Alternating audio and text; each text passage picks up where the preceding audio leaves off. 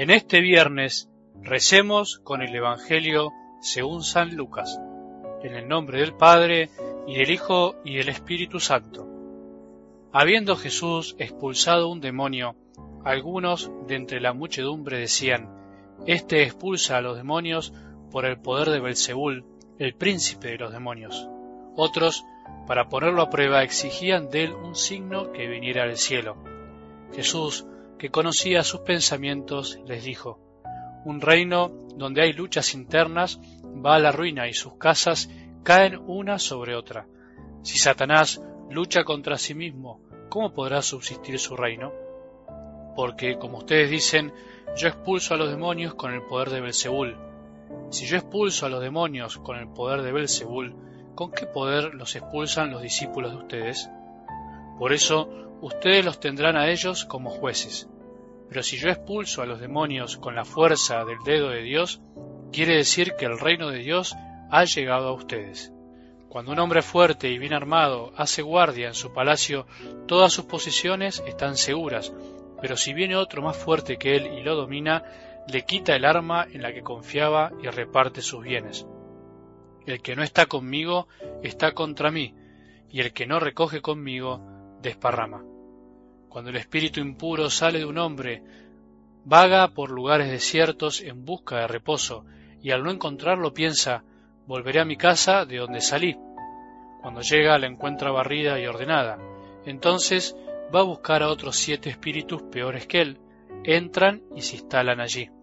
Y al final ese hombre se encuentra peor que al principio. Palabra del Señor.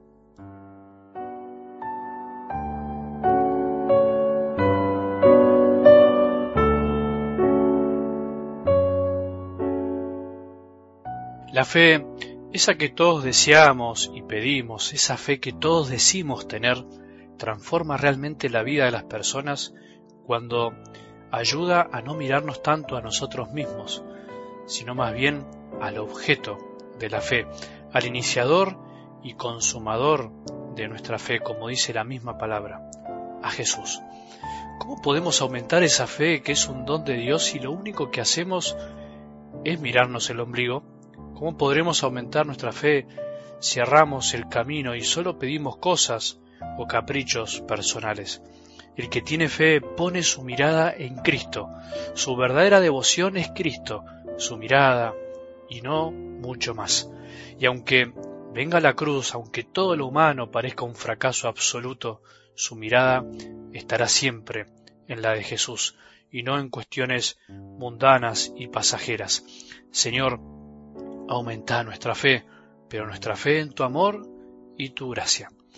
Te propongo hoy meditar desde algo del Evangelio sobre esta gran debilidad que tenemos todos los seres humanos, vos y yo, esa de ver, pero en realidad no ver bien, creernos que vemos bien o también la de ver lo que queremos ver, o vemos y vemos mal, o sea, vemos la realidad parcialmente y entonces finalmente nos equivocamos.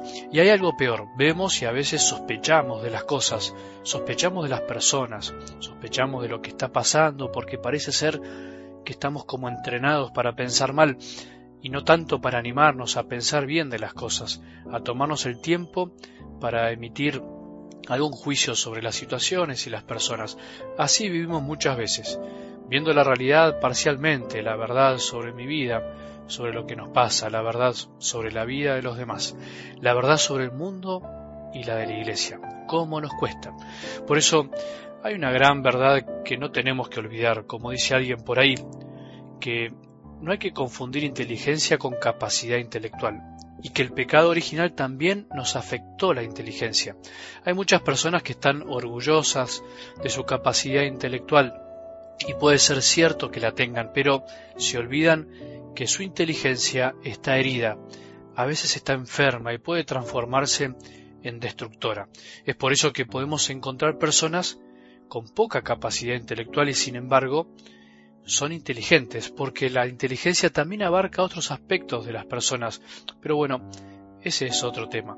Con esto quiero decir que no todo lo que nace de nuestros pensamientos es verdad absoluta y que el demonio aprovecha esa debilidad para dividir, para enemistar, para hacernos ver mal donde no lo hay para impedirnos que podamos ver bien donde sí lo hay, imposibilitándonos con esto disfrutar de tanto bien que hay en la vida. El mal espíritu entonces busca que nos aseguremos en nuestras verdades y que nos alejemos de los demás, de nuestros hermanos. Por eso también un autor decía, las palabras que nacen de la mente son un muro, las que nacen del corazón son un puente. ¿Cuánto de esto hay en nosotros? ¿Cuánto de esto hay en nuestras familias? ¿Cuánto de esto hay en la iglesia? ¿Cuánto de esto en tu trabajo? ¿Cuánta división por aferrarnos a razones que consideramos verdaderas y que aunque lo sean, pueden hacer que nos convenzamos de que los otros siempre se equivocan? Estas razones aparentes no nos dejan ver que hay una verdad más profunda, que es la que no siempre vemos. Bueno, hoy no hay dudas por el Evangelio de que el demonio existe. Acordémonos de esto, aunque incluso algunos dentro de la iglesia lo nieguen, y como dice el apóstol, el demonio anda buscando a quien devorar, hay que resistirle firmes en la fe. No seamos ingenuos, la división procede del mal espíritu y de corazones que se dejan engañar, pero sabemos que la fuerza del dedo de Dios, como dice la palabra, es más fuerte, la fuerza del amor de Jesús, que busca ablandarnos el corazón y guiar nuestros pensamientos hacia el bien es mucho más grande que la sospecha y las suspicacias que el demonio nos quiere sembrar en el corazón hacia los demás. Por eso hoy pensemos sobre quién andamos sospechando, sobre qué cosas sospechamos, de qué cuestiones estamos muy seguros sobre su verdad y por ahí no es tan así. No todo lo que pensamos es tan así. ¿Cuántas veces nos equivocamos con nuestros juicios? Acordémonos que Jesús conoce nuestros pensamientos y los de los demás. Acordémonos que hablando con el corazón se crean puentes. Que tengamos un buen día y que la bendición de Dios, que es Padre misericordioso, Hijo y Espíritu Santo, descienda sobre nuestros corazones y permanezca para siempre.